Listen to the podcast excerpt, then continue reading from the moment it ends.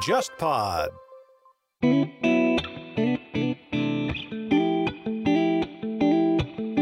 各位听友好呀！今年八月，JustPod 联合八家出版社举办了 Just Read 夏日读书周系列直播活动。那么今天的节目呢，是我们第九场直播历史上的中美关系的节目录音。我们邀请到了王元崇老师和《发现东亚》的作者宋念生老师这两位学者。那么我们整期节目呢是围绕王元崇老师的新书《中美相遇》展开。那么没有参与到直播现场的听众可以直接收听节目。另外还有一件非常重要的事情，就是今年的 Podfest China 将在本周三十月二十号中午十二点开票。你可以关注以下渠道。那么第一个呢是公众号 JustPod，第二个是公众号播客一下，第三个是微博 Podfest China 以及同名的极客来获取最新的信息。那么 Podfest China 是中国首个围绕播客的线下活动品牌，也是中国播客爱好者与创作者一年一度的盛会。我们在现场期待你的到来。好，非常开心能够跟我们两位老师王老师、宋老师今天晚上做这样一个视频的对谈啊，其实不是对谈，应该准确来说是我聆听两位老师指教。啊，我在东方早报和上海书评做编辑这么多年，可以说两位老师都是我们的资深作者。宋连生老师一直他的《发现东亚》是一直在我们这边有连载。然后呢，王元冲老师他这本《中美相遇》出版之后，我的同事对他做了一个非常有深度的访谈。当然，今天我们用语言来表达啊，跟文字还是不一样的。我也期待我们能够带给大家很多鲜活的感受。那我们首先就从一个非常我个人非常感兴趣的话题开始入手啊，相信也是很多我们的观众朋友很感兴趣的，就是。王老师那一本《中美相遇》嘛，啊，我觉得这个题目就非常吸引人，尤其是在当下这样一个世界局势之下，您是怎么想到写这么一本书的啊？尤其是最开头，您把中美相遇提前到清朝这样一个时间点的提前有什么意义？你可以跟我们分享一下吗？好，谢谢谢谢郑老师。这本书实际上也是在教学的这个过程中的一个产品，呃，某种程度上跟念生兄是一样的，我们俩都在教学过程中有很深刻的这种冲击和感悟，然后开始写作。二零一六年、二零一四年，我在这边开始工作以后，他发现我的学生们有很多对两个国家之间交流的历史基本是不了解，很多人也从来没听说过，不管是中国学生还是美国学生，或者是日本学生、印度学生，呃，没有听说过中国皇后号这么一回事，不知道这个波士顿清茶跟中国之间的关系，也不知道中国茶叶、中国茶具，还有美洲皮毛。之间这种贸易上的全球贸易上的事情，但是近代来讲的话，他们也没有听说过普安臣呀，还有这个中美之间的一些条约啊，呃，排华法案大概是唯一的一个比较深刻的印象。即便是排华法案，也是比较模糊的，哪一年通过的，怎么通过的，究竟发生什么事都不知道。这个不光是美国学生不知道，中国学生也不知道。我觉得这个事情就比较严重了。然后就决定开一个课，一起讨论一下。后来就在你们澎湃也连载，也跟聂师兄写《发现东亚》一样，这是一个基本的一个写作的一个原因和它的背景。而且我觉得您这个书的话，其实对我们来讲有一种蛮新颖的感受，就像我刚刚讲到的，就是一下子在清朝，因为我们谈中美关系很喜欢在当下来谈，但是我觉得读您的书就给我一种感觉，就是我们要理解当下的中美关系，我们一定一定要追溯到两百多年前。我不知道您对这样一个时间点有有一个什么样的独特的一个想法或者说理解？对，因为中美关系对于我们绝大多数的中国人来讲的话，好像都是历史上的事情。那么对于一般人的记忆来讲，可能近现代，尤其是当代一些记忆更更多。尤其是从朝鲜战争以后，如果不是从解放战争以来呢，就朝鲜战争以来，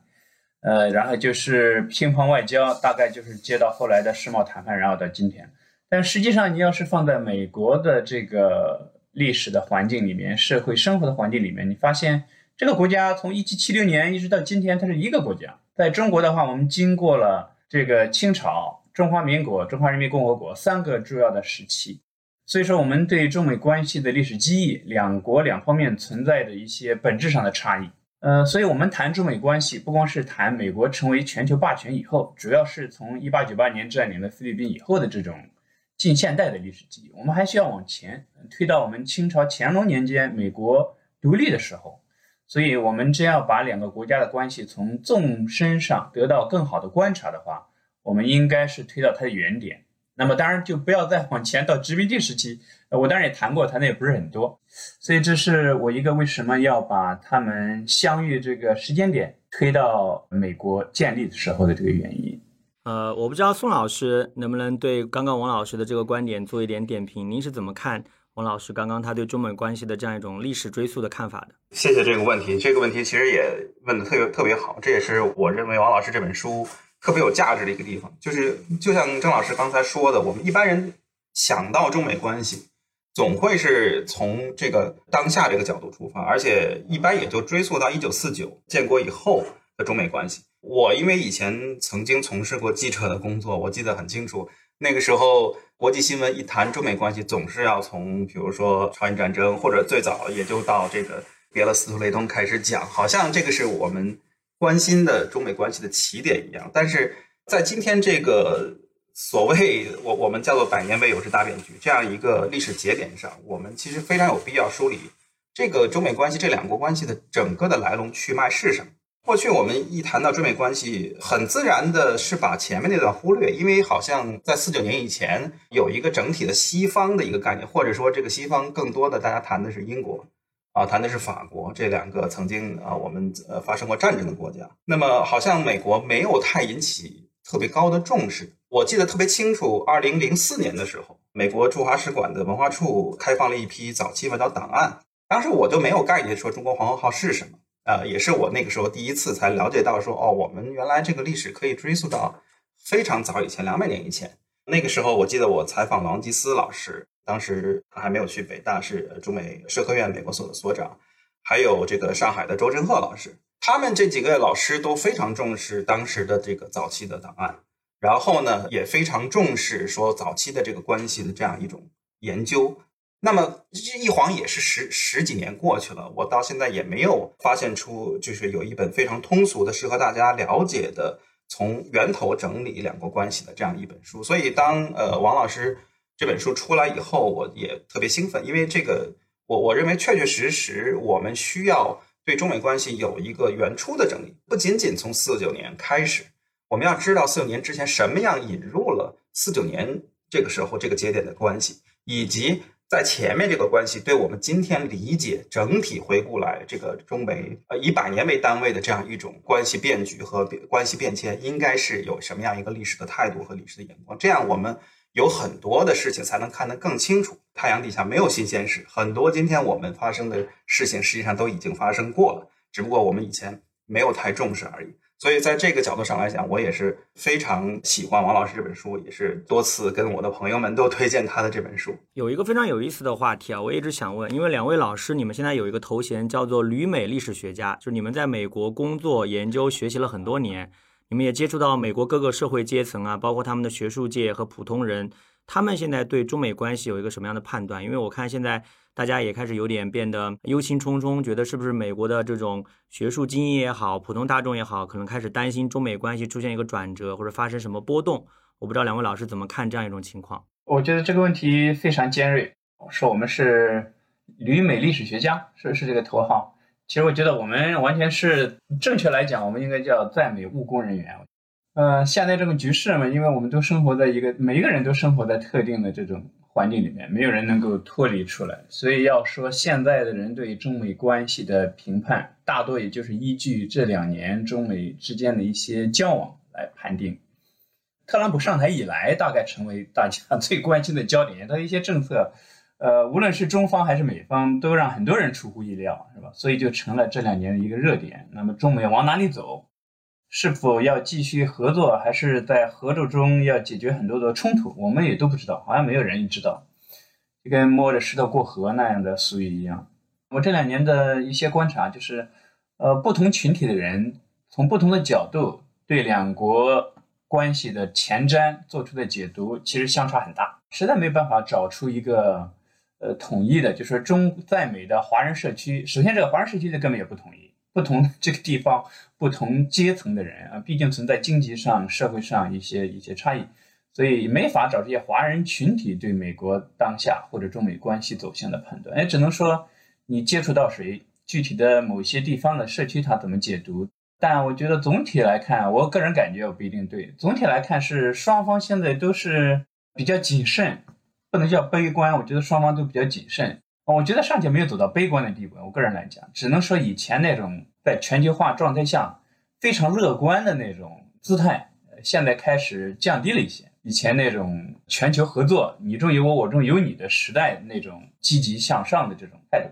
今天在中国、在美国，我觉得这种态度可能都受到影响了。这是是我个人的一一点观察。那宋老师也有自己的观察，肯定。对，袁冲刚才说的其实非常对，就是我们在讲中美关系，我们是倾向于用，比如说中国怎么样，美国怎么样，但其实这种统一的、这种单一性质的中国和美国其实都不存在。就是我们国内内部有非常多元的声音，非常不一样的声音，这个我们都知道。但是同样，我们在理解美国的时候，我们要一定要知道，美国是非常非常多元的，它的声音完完全全不一样。我们啊，从媒体方面更多的接触的是精英媒体、主流媒体对于中国的描绘。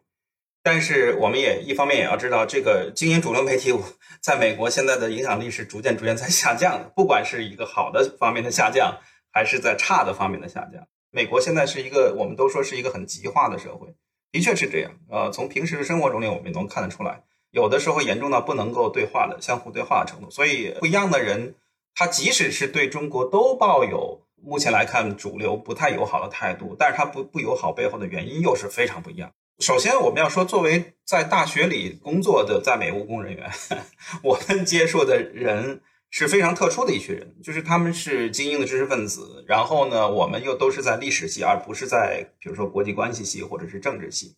所以，我们接触到的人里面都善于从历史的角度去去看，也知道这里面有很多的复杂性。所以，我们本身面对的这样一个群体，还是相对来讲比较友善的，这个环境也是比较还可以。但是呢。这不代表美国，这个一定要要说清楚，因为整个的美国太太复杂，这个地域的差异、种族的差异、是阶层的差异，然后他们受教育的差异，以及这个在不同领域工作的差异。比如说，一个做政治学的美国教授，在同样的大学里面，和做历史学的美国教授，他可能对于中美关系、中美关系发展的这演变这套历史，呃，感受是完全不一样的。呃，一个更多的能够和我们这个接触过、交流过的人，和没有机会和我们交流接触的人，对中美的关关系的感受也是不一样的。基本上用一个字来概括的话，确确实实是呃复杂啊，比较多元。所以，我我想的是，就是王老师这本书，他其实也也做到一点，就是说我们需要用更为精微的一个视视角去看待中美关系和中美关系的早期历史。不要用一个特别意识形态化的，或者说特别单一的一一个一个简单的一两句话就把它概括过去。我想这个是既是我们看待历史的方法，也是我们看待现实的一个一个态度。嗯，好，谢谢两位老师。那回到王老师这本书上面啊，我觉得您描述的中美相遇最初的那一刻特别好玩，就是两个很陌生的国度一开始怎么样互相试探，他们对彼此怀着怎么样的想象，然后带着一种怎么样的欲求。我觉得这个特别有意思。我觉得您在书里面写的也特别棒。我不知道您现在能不能跟我们的观众也分享一下，就是这两个国家刚刚开始出狱的那个状态到底是个怎么回事儿。然后我也觉得这里面有很多有意思的故事，您也可以跟我们分享一下。确实比较有意思。中美两个国家发生交际的时候，在中国是乾隆中后期。应该来讲的话，中国清代已经到达了一个社会经济生活相对而言的一个顶峰时期。人口也在不断的增加，那么到了乾隆、嘉庆的时候，已经到了三四亿人口；到道光时候，已经到了四亿了。这个时期的中国，因为通过这个征战，那么领土已经扩大到了我们今天来讲的欧亚地区，也就是新疆这些地方，都已经是中国的领土的一部分了。那么它的整个的对外秩序也非常的井井有条。那么跟朝鲜、越南、呃暹罗、琉球这些国家进行交流的时候，还有俄罗斯，呃，都是有一套非常精细的一个规章制度的，所以整个这个机器运转的非常良好。呃，当然有很多问题。那正在这个时候，美国加入进来。那美国成立的时候，在中国已经跟刚才念生兄提到的英国、法国、荷兰、葡萄牙这些国家。已经建立了相对稳固的交流渠道，主要是在广州进行贸易，国际贸易，呃，茶叶、丝绸、瓷器啊这些大宗贸易。那么美国也就加入到这个渠道。加入这渠道的时候呢，美国其实也不用做太多的事情，因为它作为西洋国家，它只需要跟着英国、法国跟中国交流的这个固定的道路之后，就可以跟中央政府、中国的中央政府和中国的地方政府发生一些关系。呃，所以中美交流在它并不是两个大国忽然撞在一起了。我们需要纠正的一个理念，大概就是美国刚成立的时候，它不是什么大国，它只有十三个殖民地，它是它是一个非常软弱的国家。为什么那些美国人这个亡命一样到了中国广州？你想想，即便是今天，好家伙，我跟这个聂仁修在东部是吧？那有一条船就是他工作的巴尔的摩这个地方去了广州。要是我和聂仁修现在租一辆船，我们俩开始往广州走，死不死还不一定是吧？什么时候能到，这都不知道。就是当年为什么他要这样？因为你刚成立，从英国这个手里边独立，英国要遏制你，然后他的经济啊，国际经济啊遭受封锁，那实在没有办法，一批人就想起远航贸易，而且中国当年对他们就跟马可波罗心中的元朝一样，那是非常富足的地方。东印的公司也证明了这一点，对吧？然后呢，他们就知道财富的源头之一就是中国。那哥伦布当年是找错了地方，他也想去中国，但没有去得成。那么现在这批人跟着英国的脚步，呃，荷兰的脚步，最终到了广州。所以说，我们讲中美相遇只是相遇，为什么不是相撞？为什么不是别的词汇？当时的美国眼中的中国是非常富裕的一个国家，他们对中国这是毫无不能叫毫无了解，了解非常非常非常少。中国对美国什么态度呢？因为中国人只知道又来了一帮人，跟英国人长得很像，也说一种一样的英文。呃，到了半天，用了好多年才弄清楚，美国是一个国家，跟英国只是语言风俗一样。所以最早呢，在中国人、中国当地官员的眼中，美国也不是什么了不起的国家，它就是一个要来跟我们做贸易的。所以这个东西，也就是所谓的旧的对华贸易，从美国角度来讲，它从一八四年是中美望厦条约，我们知道这个签订了，再往前，这是一共六十年，整整六十年，是一个旧的对华贸易。所以，从中国皇后号到了广州，两个国家开始发生这种交流。这种交流应该说也是我们历史学家从后来的角度把它放大出来。在当年的广州官府这个眼中，这个没什么重要的，就多了一个来做贸易的人而已。应该说，中美从相遇点开始，都是一种非常平稳的一个接触而已，贸易接触。慢慢的，到了一八四四年，开始签订了条约，进入了新的对华贸易。呃，然后到一九零零年代，这才是中美的这种交流才真正开始频繁起来。所以，呃，从这个角度来讲，我觉得我的写作也存在这大家都批评过的现象，就是把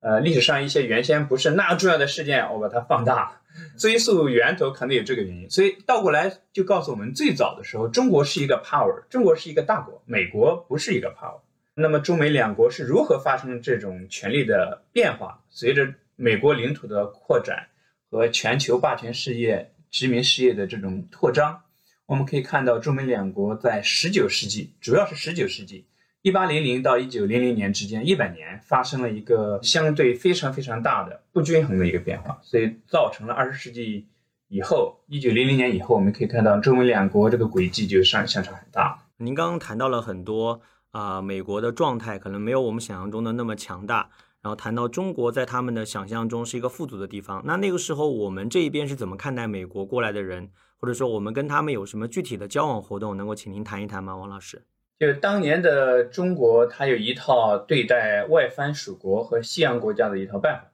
就是我们中国这个外交当年也是相当成熟的。当然了，我和聂神兄都批评过这种体系，就是清朝它的一个对朝鲜、越南这些国家的藩属国的东西。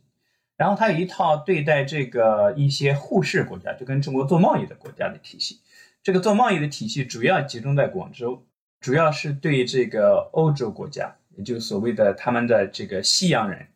从乾隆以来的话，就把它缩减到了广州一口贸易，就欧洲来的商人都要到到广州这个地方。在乾隆朝的时候，应该说这些过来做贸易的西洋人。后来，美国加入这个团体之内，他们只能生活在广州城外，不能进入到广州城内。呃，在广州城外也不能直接跟中国人手把手的这种交易，他必须通过中国的官方代理机构。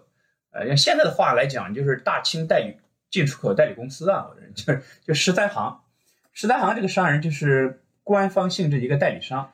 官商，然后呢，十三行从中间这个居中来完成中美、中英、中葡、中和、中法之间的这些交易，所以整个是这个状态。那么中国人对美国人的了解也是一片模糊的，其实他们没有什么特别多的这种了解。像最早一七八四年这种中国皇后号到了广州，你从中国的记载里边看不出有什么特殊的，没有，几乎就是没什么事情，因为每天数百个帆船进入到广州港，根本顾不过来。这个是美国的，这个是英国的，在中国人的眼中看来，这都是一样，都是西洋人，未必叫夷人啊，那都是西洋人。嗯，最早的觉得，哎，这批人又来了。我们可以从现代记载可以看到，广州方面的官员就说，又来了一批人，说着跟英吉利国一样的语言。那美国反过来，他们对中国也是不了解，他们只了解广州这个地方是什么样子的，对整个广州城以内的社会生活，穿过广州城墙之内的整个浩瀚的中国土地社会什么样子，他们根本就没有了解。这也是一个当年两国交流之间的一个非常深的隔阂。即便是英国这种跟东印的公司一六零零年成立的，这种到了中国已经做了贸易，美国建立的时候一百多年的公司啊，很多人对中国也是缺乏很深的了解，所以他们的对中国法律，比如大清律例的翻译，这都是小苏当东的时候才完成。呃，到了这个什么嘉庆时期、道光初期，才慢慢完成的这种对中国整个的行政体系、法律社会的一种认知。之前都集中在贸易上面，因为中国不允许他们进来，他们也进不去，完全没有手段观察。呃，所以简单来讲的话，最早两国相遇的时候，彼此都是一片模糊，用了很长一段时间，才慢慢有一个清晰的印象。即便是这样，到清朝倒台，中国人对美国有一个。很明晰印象的人是非常少的，他之后的科举体系里边也没有这一套，是吧？他从小不学这个，他学四书五经。呃，相反的话，到了十九世纪中后期，美国对中国的了解就大大增加了，这是发生知识生产不均衡的一个很重要的节点。刚刚王老师提到一个非常有意思的点啊，我特别想问一下宋老师，就王老师说，您和宋老师，你们两位都对那个当时中国的那个外交体系做过批评。我不知道宋老师是对当时的清朝的中国的外交体系做了怎样的批评，能够分享一下吗？谈不上批评，我我们其实更多的是对于呃流行的一些对于当时外交体体制的理解这种观念进行了一些批评，而不是说批评那个外交体制本身。就是我我们不批评历史，历史是发生过的事情，我们尝试去理解这个历史，然后呢，尝试去纠正我们当代人对。解读那段历史的时候所加之的那些当代人的想象，或者是那种误读，其实他说的批评是这个意思，而不是说真正的批评。而且，其实我们恰恰是更多的是主要是反思我们从我们小的时候，呃，受教育起就一直特别流行的一个一个说法，就是中国的以前这个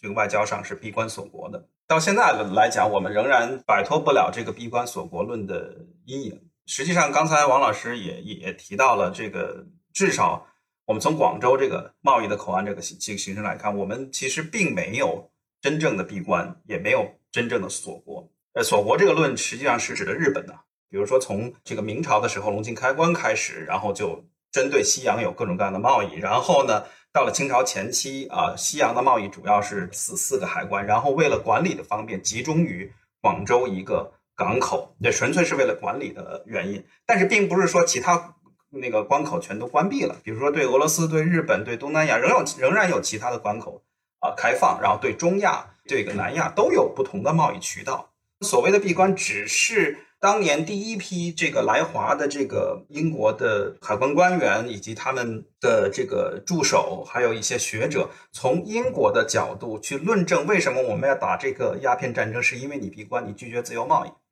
所以这一套话语是一个在历史过程中形成的一套带有非常强烈政治意识形态的一套话语。我们今天需要把它历史化，需要理解它当时政策实际上的执行是什么样的。比如说，广州一口通商是不是真正阻碍了全球化的交流？是不是使得中国？啊，没有办法去接触外面的信息，呃，没有办法去和报外界保持沟通。其实不是这样的，不管是日本还是还是中国，都有一个密切的沟通。只不过在当时来讲，实力地位发生的一个一个变化，不仅仅是一个信息沟通的问题。我们需要放在一个大的全球史的框架下去理解，比如说殖民主义的兴起，比如说工业化的兴起，等等等等。所以把。中国的近代以来，它落后挨打的历史，简单的归结为说我们曾经闭关锁国，这个是我我们比较反对的一个说法。相反，我们都试图去按照历史当时的这个情境去理解，为什么在东亚这个这个地区会形成一个所谓的朝贡贸易体系。如果我们不用这个朝贡贸易的话，我们倾向于用一个词叫宗藩体制，就是在这个体制下面去进行国与国的一个一个交往。它的这个源头在哪里？它的合理性在哪里？它当时对于这个当时的区域格局关系、它的权力关系、它的适应性在哪里？以及为什么后来这套体制不适应，所以一定要把它放当时的呃历史情境下去理解，而不是用啊我们今天呃当代人的想象去理解它。好，谢谢宋老师。那就回到当时的历史现场啊，有个非常有意思的现象，就是刚刚两位老师也提到，当时的美国其实国力并不怎么强大，遇到很多问题，但是他跟中国签订了一个中美望厦条约，然后就获得了相当重要的权利。那有的时候我们就会感到很奇怪，那英国是打了一场鸦片战争才跟中国签订了相关的条约，那美国为什么没有进行过类似的事情，却签下了这样的条约，获得这样的权利呢？里面有没有什么一些原因可以请两位老师来讲解一下？这个问题很有意思，跟聂生轩刚才讲的这个朝贡贸易体系，或者我们都倾向使用的宗藩体系是有很大关系。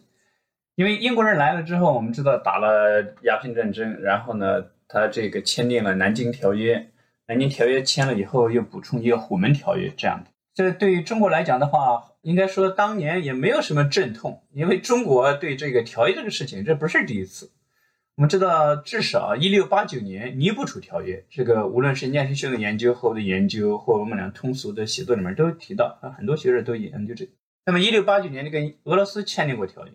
后来呢，跟这个中亚的一些国家倒不是这种尼布楚条约式的条约，但是有一些条款。他们也尊重这个东西，尤其是是这个中亚地方的一些。那么南京条约签了就签了，对这个满洲朝廷来讲，这不是一个惊天动地的大事。他呢，很多还是从这个溥仪，溥仪就是让他们老实点，不要闹事啊。溥仪的这个角度来看待这个事情。那么既然你对一个夷人，就是对一个西洋国家英国开了这个口子，那么一八四四年的时候呢，那个美国人要来了。美国人来的时候，他要求去北京，因为英国当年也有这个要求，要去北京见大皇帝。中国的这个通事翻译的话来讲，美国人居然也要求要去北京见大皇帝，亲自递交国书之类的。这个是在清朝的宗藩体系里边是个了不得的大事。在今天来讲，其实这个外交礼仪好像不重要，但在当年是非常重要，因为礼仪关系到整个秩序的运作，是吧？因为朝鲜人来了，越南人来了，他要三跪九叩头的。那么英国人来了，他不这样；那美国人来了当然也不这样。那皇帝的权威、天子权威何在？所以说，地方官的责任就是阻止这个美国代表顾盛，哎，你千万不要去北京，千万不要去。只要这个人不去北京，什么事咱们都好说。去了北京，这事就大，是 这样的。那么这么一看的话，就说，哎呀，反正他也是来签条约的，那我们就给他个条约，就是一视同仁。这个东西，这个思维，跟这个东藩关系里面是一样的。所以这个美国人接触中国这个官员没多少天，中国方面已经决定给他签约了。就是说，他本来兴师动众要去北京，经过若干的这种条约的谈判，才能够达成的外交的目的，在中国人来讲根本就不是个事。所以说呢，很顺利的，就是顾盛就跟中国签了一条条款内容远远多于南京条约的这么一个。一个条约，那么他要这个治外法权这个事情，就是美国人在中国犯了法，由美国领事官员管理，中国由中国官员管理，这种这个代表半殖民地的一个特权，治外法权，中国人也是给他了。为什么？因为已经给英国人了。这就是为什么中美望夏条约很顺利的签订，美国没有费一枪一弹，就来一拨人就签了这个条约。所以这是我们当年一八四零年代中国的朝廷。整个的行政体系里的官员，他们整个的世界观决定的，不能够以今天当今的这种外交理念或者说主权领土观念来看，他们有主权领土观念，这个没有问题，但是在适应的这个角度上，适应的这种路数上，跟今天是完全不一样。嗯，这一点，呃，聂师兄的研究也有很很深刻的叹息。所以，也就是刚才聂生提到的，我们就是应该避免用今天的眼光去解读当年，解读一些所谓卖国的或之类的屈辱的，他们是屈辱的，嗯，从今天角度来看也是卖国的。但我们要把它情景化到当年的这种环境里边，你就会发现为什么。美国人没等怎么要求，我们已经决定呃给他签个条约了。嗯，我们最大的目的不是要跟他谈判条约，而是阻止他们进入北京建大皇帝。那么从我们的角度来看，非常成功；从美国的角度来看，也非常成功，皆大欢喜。我觉得这个王老师对这个历史现象的还原，那个颇有一种段子手的感觉啊，就讲了很多很有意思的细节啊。我不知道那个宋老师怎么来点评这样一个历史的现实呢？我基本同意王老师那个说法，我就补充一点。我们一定要知道，当时是两种不同的国际观念和国际体系刚刚碰撞的时候，所以双方对于这个这种碰撞的意义是存在不同的理解的。刚才王老师说了一方面，就是在清朝当时的官员看来，他们的理解是完全还是出于从宗藩体制这个角度去理解。那么，既然我给这个英夷这样一个条件，那么应该一视同仁。这也能够解释为什么。在鸦片战争发生前四四五十年，那个当时很著名马格尔尼呃这个使团访华的时候，乾隆皇帝没有答应英国的一些这个，比如说派驻使馆啊，然后各一个舟山的一个小岛给他们当做仓库啊，然后等等等等这些条件，是因为当时的对外交往的机制已经非常成熟了。英国要的是一个特例，而不是一个普遍的权利。当时确实不可能谈成。就答应英国那样的条件，因为这意味着整个体制的改彻底的改变，而当时的体制是成功的。对于清朝来讲，这个体制没有任任何问题，没有理由去改变它。到了这个鸦片战争之后呢，也一样。鸦片战争我们都知道是整个中国所谓百年屈辱的起点，这个没有问题。但是当普遍中国人对这个认同说这个确确实实是后面一系列历史的痛苦和一系列的历史屈辱发生的起点的时候，那是比较晚的时候。因为当时在呃人的理解来讲，OK，那个夷人无非是要割让一个没有人居住的小岛，然后赔点钱，不是什么太大的事儿和内部的这些起义啊、变乱啊，呃，比起来讲，不是特别大的事。当我们意识到这个鸦片战争是一个特别大的事的时候，那是后面跟进来的，比如说他这个王老师刚才提到治外法权所产生的一系列的主权丧失，啊，外交上的不平等，还有后面跟着一套历史叙事和历史话语后面跟进来的这套东西。我们是在后面才感受到。举一个可能不是完全恰当的例子，就好像英国人当年到了美国美洲殖民地去跟当地的这个印第安人签订条约一样，印印第安人很高兴的就跟他们签订条约，说那好，你你你你需要跟我们签订一个一个一个土地的条约，那我们就签吧。可是双方对这个土地条约的理解是完全不一样的。英国人从这个欧洲的资本主义这种商业理性的角度出发，认为签订了土地条约就是你把这个土地给我了，我有这对这片土地的排他的所有权和使用权，你不能住在这儿。印第安人对于土地理解一向是认为我们是游牧嘛，就是来回来去走的。你跟我签订这个条约的意思是说，我也允许你在这块土地上生存，它不是排他性的。就是当时当地的人没有一个我们就是欧洲的呃现代意义上的排他性的。资本主义式的呃权力观念，那么这就造成了当时他们双方对一个条约有不同的理解。那么真正那个弱势的一方感受到这个这个条约体系后面强大的那种剥削力量和压迫力量，那是比较后来的事情了。回到这个这个一八四零年代签签订的一系列条约也是这样，中国当时的感受是不一样的，但这并不是意味着说。当时这个签订这个条约没事儿，这个条约是非常大，有有很多的事，这个是确确实实造成了中国的主权的丧失，很多很多平等权益的丧失。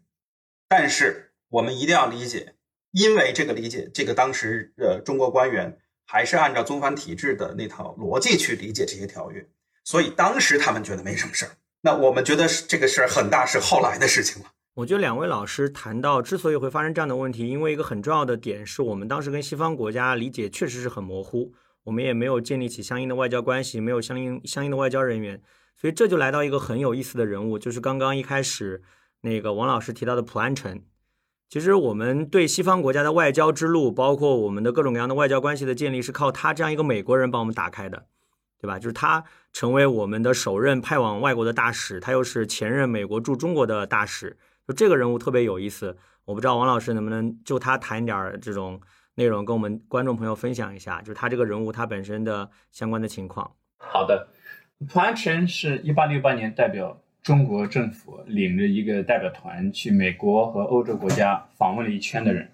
他之前是林肯总统任命的首任驻华公使。这个我们要注意点，就是从鸦片战争到第二次鸦片战争到清朝灭亡之前，这个欧美国家，后来包括日本在内驻扎中国的使臣都不是大使，最高一级的只是叫公使。你像华盛顿是派有大使住在伦敦的，伦敦也有大使在华盛顿，但是他们在中国都是公使，因为他们认为中国这个还不是一个。像基督教世界那样平等的一个国家，所以说，在一九一二年之前，没有大使在中国驻扎。唯一的一个国家派过大使到中国的是日本，当时不明底里派了一次，后来就不派了，也要公使。当然，我们派驻其他国家的也不是大使，同等。那么，蒲安臣是首届公使，来了中国之后呢，他就看到了很多的内容，写了很多的记录。然后，在他要回国的时候呢，正赶上中国准备要去了解西方。所以这就谈到了刚才念师兄讲的，这个清朝一八四四年中美望厦条约签订的时候呢，对整个的秩序它是不太明了的。中国有自己的一套，但对西欧的一套它不是很明白。所以到了这个一八六四年的时候，你想是望厦条约签订了整整二十年以后，才出版了第一个国际法，嗯，叫《万国公法》。那《万国公法》出版了几年以后。才开始有人去这个欧美访问，蒲安臣就是被中国政府，呃中国政府觉得他非常的善良，嗯，是好朋友，因为他的态度没有那样咄咄逼人，美国当年没有那么强势，就在这个情况下，就决定让蒲安臣去做一个中国的代表，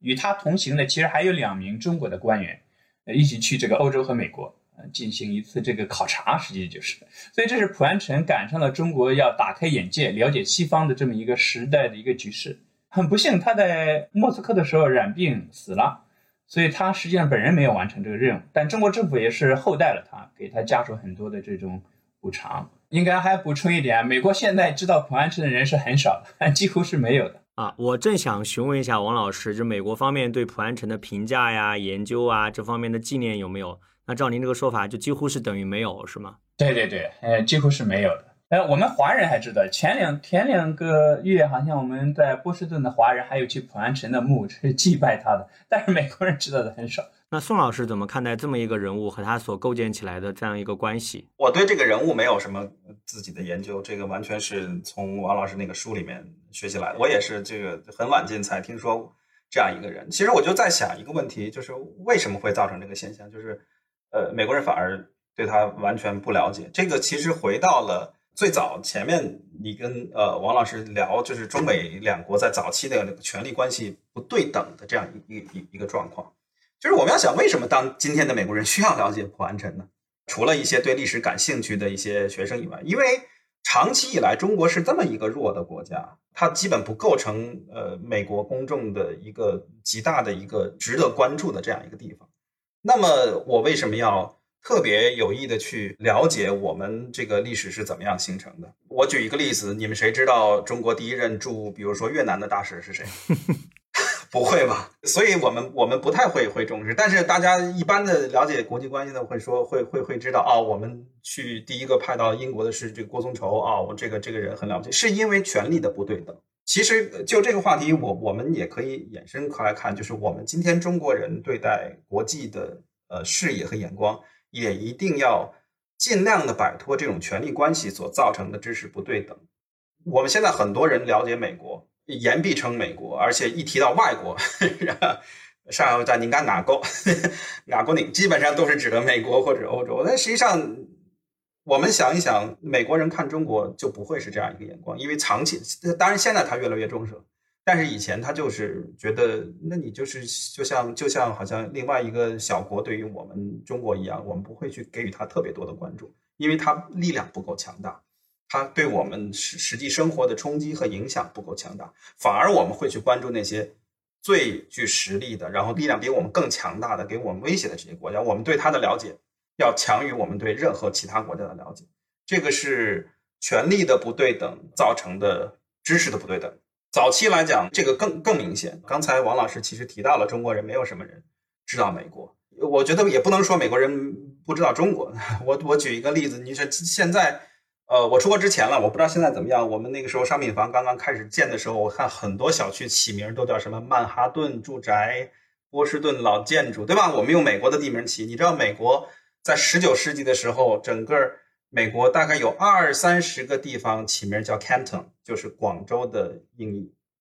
包括我现在住的 Baltimore，它有一个很著名的，在它的内港有一个很著名的街区，就叫广州啊。十九世纪起来的，为什么是这样？权力的不对等，因为当时美国的商人非常就是趋之若鹜的要到中国来做生意，所以他们在中国赚了很多的钱，他们特别希望他们自己的家乡能够像广州一样繁华，也能够像。广州一样成为一个世界商贸的中心，或者是世界瓷器制造的中心，等等等等。所以很多地方他会用一个中国城市来命名自己，这就是权力的不对等造成的知识的不对等。那回过头来讲，为什么美国人对呃好像对普安城不太了解，也是这样一个现象的一个衍生。感谢两位老师。那王老师的书里面还提到过，一八四零年有一个非常有意思的一个人，一个富商叫吴秉鉴，对吧？这样一个富商，他跟美国总统的关系特别有意思，呃，我不知道那个王老师能不能谈谈这个人吧，他的故事跟我们的观众朋友分享一下。然后，呃，我觉得还可以沿着这个人，我们可以谈点儿，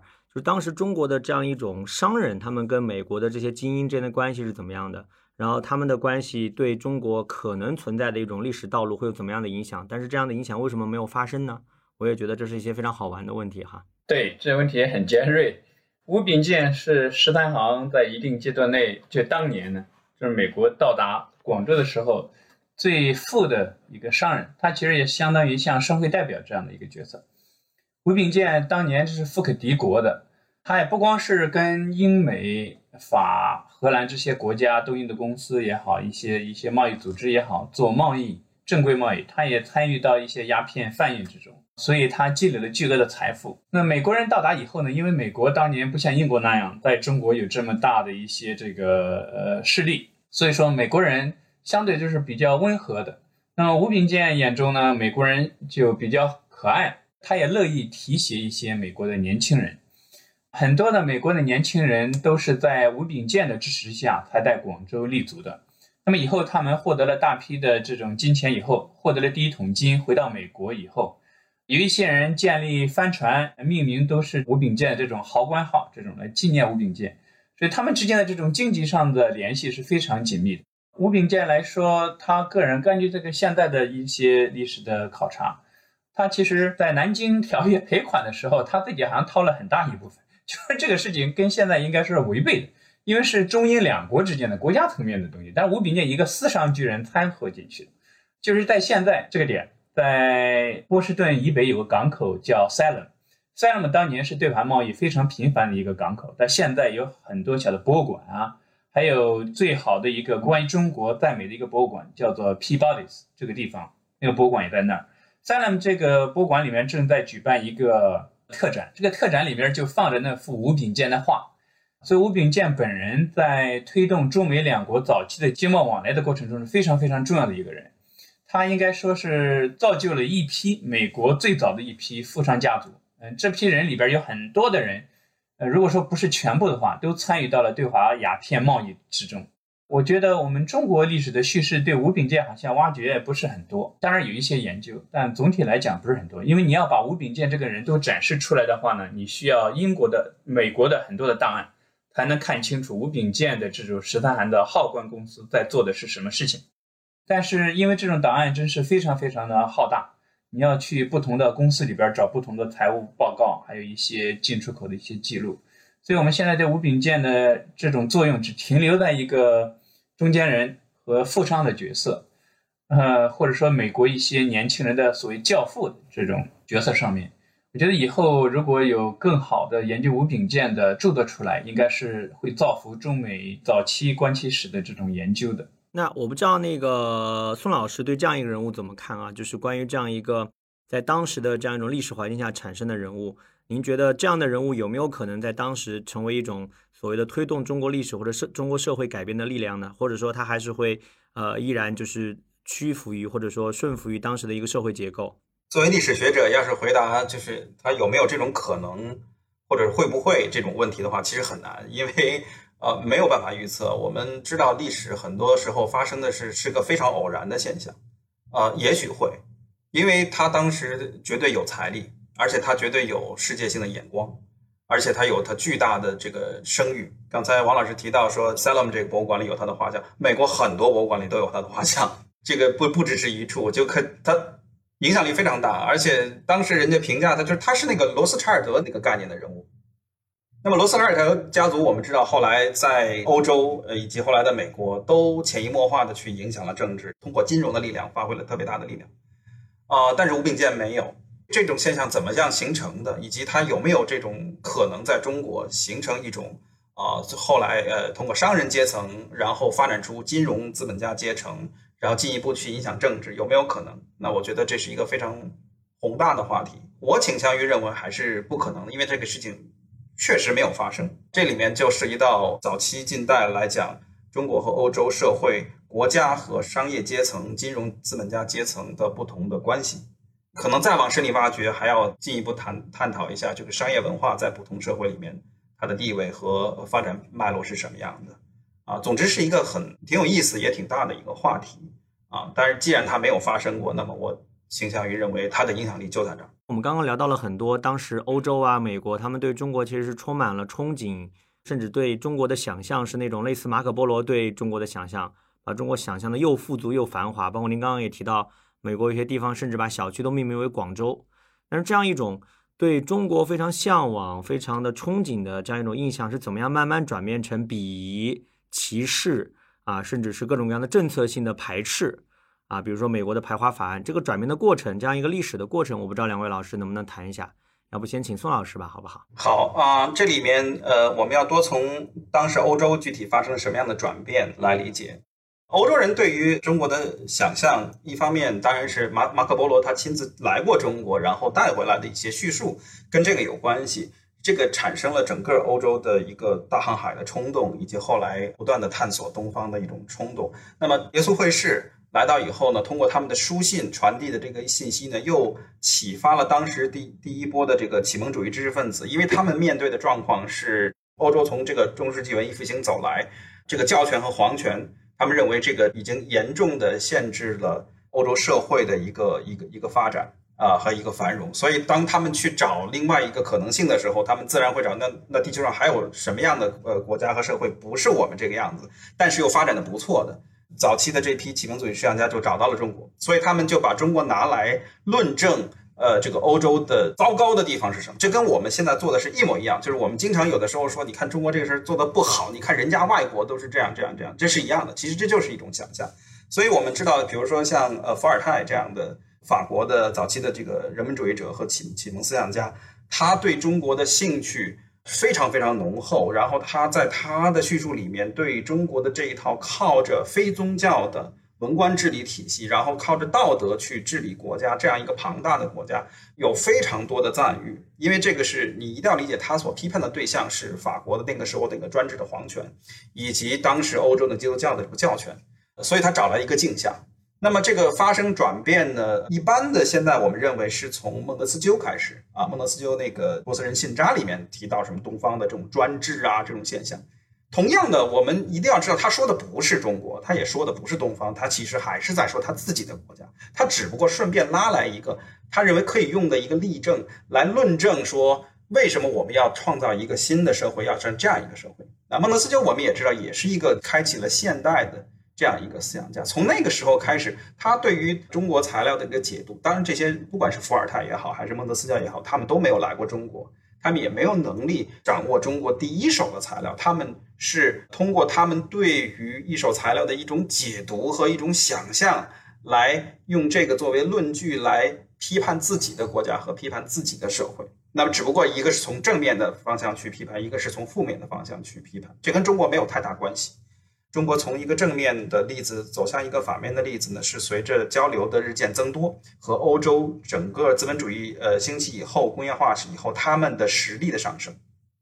然后他们对于中国的一种想象啊，随着马格尔尼使团的到来，随着更多的人商人回去的汇报报告等等等等。这里面其实还有一个重要一点，就是基督教社会对于非基督教社会一个本身那种异端的一种根深蒂固的一种认知，就是你们是异教徒，还有关系。所以呢，呃，这个中国就逐渐、逐渐、逐渐的变成了他们笼统的东方叙述的一部分。原来的东方叙述，他们指的更多的是奥斯曼土耳其，是吧？这跟是他们是接触最多的一种东方。后来逐渐逐渐，这种东方就扩大到殖民地、东南亚、印度，然后中亚，然后中国、日本全部都包含进来。所以他们要建立一个想象出来的东方叙述，来论证为什么我们作为白种的基督教世界的西方人。站在了人类文明发展的一个巅峰，这是同样也是有一个很强的意识形态的效果在后面。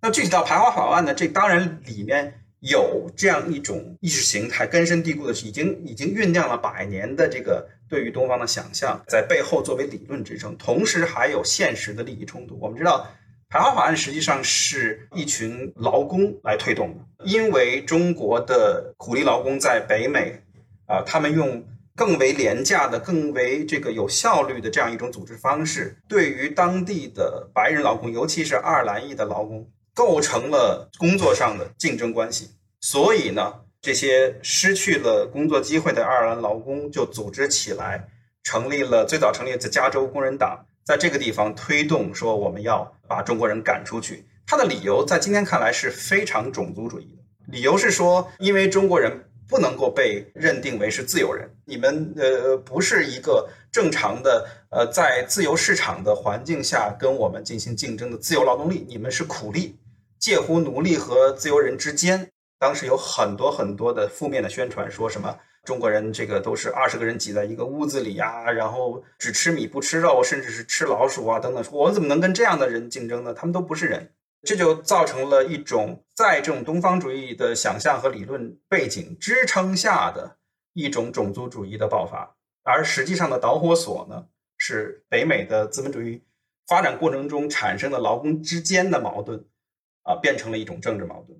实际上，我们今天看来，像纳瓦罗啊，像这种张家墩这些人对于中国的描述，跟 十九世纪那个呃加州工人党对于中国的描述非常像。这就是这个对于啊二十一世纪的中美关系的一种预言。所以说我刚刚提到一个说太阳下没有新鲜事，我们 去看今天这个，尤其像那种右翼的这个所谓的经济学家或者是学者，呃，对于中国的描述仍然是哪一套，没有特别新鲜的地方啊。所以我们一定还还是得从整个美国的资本主义和工业化形成过程中，它遭遇到的一系列本社会内部的这个矛盾的角度去理解。它怎么样去发散和折射到了中美关系这样一个层面上来？从这样的理解角度呢，可能更好的能够理解为什么会发生这样的事情。嗯，我觉得刚刚听完宋老师的这个点评，我脑子里面就想到三个字啊，萨义德啊，东方东方主义啊，来展开这个分析。我不知道那个王老师对我前面谈到这一个，包括宋老师的这些呃想法有什么看法？就是历史上的这样一种。美国呀，欧洲啊，对中国从向往、憧憬到歧视和排斥这个过程，尤其是当中有些关键的历史节点的事件，有没有一些代表性的事件？也想请那个王老师做一个分析。啊，谢谢谢谢。呃，刚才宋老师讲的非常清晰条理，其实没有特别都补充的。基本上应该说，从一六零零年以来，或者如果从欧美史所谓的地理大发现以来到今天。西方的这个逻辑并没有根本的这种变化。你包括今天对一些人类学一些理论的产生，你会发现，黑格尔也好啊，其他包括这个马克思韦伯这种十十九世纪二十世纪初的人，你就可以看到他们的一个一个反题的一个代表都是澳洲土著人呐、印度人、呃中国人呢这样的一个构建。所以这个整个的没有特别大的变化，东西的一种反命题的一种比例，就是我如何界定我自己是界定你。才来界定我自己，这种双向的一个东西。这种刚才你说萨义德这种东方主义是有东方主义，这是对这个所谓的西方人而言的。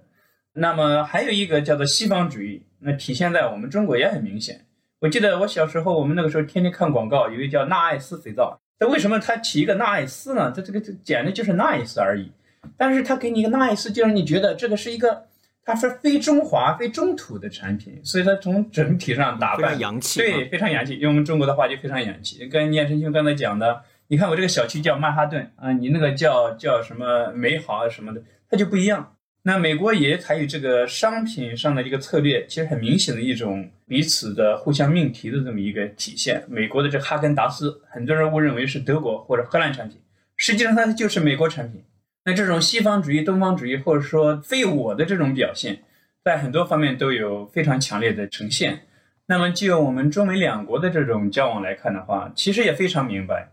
现在我在书里面也提到了，如果说你现在到普通的美国人家庭里边，呃，我说的美国人是不像我们这些移民，就是欧洲移民的后代里面，你发现他们就是有很多这个橱柜，橱柜里面摆着很多的瓷器，通常都是中国的青花瓷盘。为什么会有这么一个传统？那最早就是在北美殖民地时期和美国早期共和国时期的时候，中国的瓷器丝绸非常的受欢迎，呃，而且价格也是不菲的，挺贵的。就是说，你如果能够购买起这种瓷器呢，也可以证明你的社会地位。所以在华盛顿，乔治华盛顿的建国之父啊，这一些人在内，他们都大量的收购从中国来的瓷器，长此以往也就成了一个传统。到今天，乃至于我们很多的新的移民，居然也在家里摆这个瓷器，它实际上是一个对当地人的一种文化不同文化的一个界定，也是典型的中国文化早期对美国文化自身产生冲击的一个表现。呃，可惜的是，很多人已经忘记了最初是怎么回事。您刚才提到这个有没有什么节点性事件？我觉得也很难说，可能最大的一个大家一直在谈的就是马加尔尼访华。这个聂生兄刚才也提到。这个事情在中国应该现在来讲都是以批判为主，简单的一种说这个中国丧失了与世界交流沟通的这种一个机会为主。呃，实际上跟我的书开篇也提到，马加尔尼使团访华，从他本身来讲，他失败了。他失败的原因不是因为中国拒绝跟世界交流，而是他提出一些条件跟中国的国内外的秩序是不符合的。所以，那你不符合一个条件，没有办法为你开一个特例。比如他提出。要在中国长期驻扎一个代表，那这就是是驻华公使、驻华大使这种类别的设置，这个是完全不符合中国上千年的这个制度。这不光是清朝的问题。那么来中国的这个使节只是共使，来朝贡的，完事之后你就走了，在这儿待个几天，待个一两个月你就走了。你想在这里常年驻守，窥察天朝行刑，这是不行的，这是违背制度的。所以，像他提出的这样一系列的要求，因为不符合中国自身的政治运作和政治规则，所以都被拒绝了。你要现在认真去看乾隆皇帝发给这个乔治三世、英王乔治三世的书信，当然有人说这叫谕旨，其实我觉得也更像一个书信。嗯，你可以看到他针对马加尔尼提出的在宁波设立货站码头，在北京设立驻朝使节，都是条条驳斥，非常有理有据的。呃，你比如驳斥舟山的时候，这个就非常清晰，说天朝的土地每一寸都是非常有这个制度的，所以你不能随便来之类的，那说的很详细。所以马加尔尼最后就遭受了失败。我们今天呢，每个人好像都变成马加尔尼了。我们到二十一世纪的今天，经历整个二十世纪的种种运动和革命的洗礼以后，我们虽然没有百分之百的接受西方的一切，但是我们在。国际外交秩序上显然已经接受了所谓的威斯特伐利亚的一套体系，就是欧美的体系，尤其是欧美的国际法体系。所以，我们动不动啊就是一个先入为主的概念，用这套体系来解析以前中国自身的秩序的运作，这就出了问题了。所以，当我们来批判马加尔尼使团的时候，通过马加尔尼使团批判清朝的时候，实际上我们已经接受了欧美的这套逻辑，这是一个非常明显的呈现，只是很多人没有意识到这一点。那我们现在要做的事情之一，就是回到最初我们谈到的一个事情，就是把一个历史事件把它情景化，在英文里边来讲叫做 contextualize，就是你回到当时的这个情景里边，还原不同的历史的一个过程。这也跟刚才聂声音讲的，为什么排华法案它后面有长达百年的欧洲世界对中华帝国或对中国文明的一个持续的瓦解的一个过程，最早也是作为一个他者。那么最早像孟德斯鸠这些人，跟聂生说的一样，他不是要批评中国，他们根本就没有去过中国，他只是把中国作为一印象来批判法国的王权，对吧？这个非常清晰。欧洲很多人也意识到这一点，他们也批评这些人说，他们只不过是用耶稣会士发回来的报告制造一个玫瑰色的中国，但是耶稣会士是不是说了谎，谁也不知道。所以当事人也是有一部分很警惕的。我在这本书的结语里边也提到一大段。如果你把当年的情形换到今天，很像。美国很多人批评中国的时候说外国怎么样，是吧？刚才聂生也讲过，实际上那个外国也是一个理想化的外国，外国其实也没有那样那样的理想。那在所谓的外国情况是一样的。那我们今天可以看到，过去的几年里边，关于中国的报道几乎都是以负面的为主。什么？那中国真的那样差吗？不是的，中国怎么好？这他不是要讲中国怎么好，他就是要营造中国怎么差，这样才能达到他的目的。跟在我们对面使用的啊，所谓外国怎么好，这是一个道理。所以回溯到法国孟德斯鸠、伏尔泰这些人呢，我们可以看到一个长达二三百年的一个逻辑。排华法案这两年，很多人问我们，他好像觉得我们历史学家知道的要比他们多一样。主要他们问我这个事会不会再发生，是吧？会不会像二战期间把日本人都弄进这个集中营一样，把我们也弄进集中营？很多人就问这个问题。呃，我们我们也不知道，你不能说百分之百不会发生，只能说尽量避免这种悲剧的发生。刚才我们讲了排华法案，我这书里边也讲了，我还用一个章节来分析过一个地方，叫做石泉的这个地方。这个地方在。在美国中西部一个非常偏远的地方发生的，在怀俄明州发生的。我我六月份跟念生兄，我们两家人做了一个旅游，去黄石公园。在最后一天回来的时候，我去开车去了这个惨案的发生的地方。从这个盐湖城开车要三个小时，穿过这个山脉的一大部分，才到石泉镇这个地方。沿途都是些。岩石荒凉的地方，跟这个甘肃西部和新疆接壤的地方非常像。在这种真是荒无人烟的地方，你可以想见一百年前、一百多年前会什么状态。那么后来我到了那个小镇，到那个小镇，你也觉得真是在穷乡僻壤之间，只不过是一条河流经过，大家就在那里聚集。然后华工一八八五年有二十八人在那地方遇难，这个杀他们的主要是当地的一些居民和爱尔兰的劳工。爱尔兰劳工为什么要杀当地的中国人呢？是因为中国人拒绝跟他们一起罢工。这就跟聂师兄刚才讲的一样，我们中国人这个工作资源很少，他们要生存，所以他们不愿意参与爱尔兰劳工的罢工。那么不参与罢工，这就意味着罢工要失败。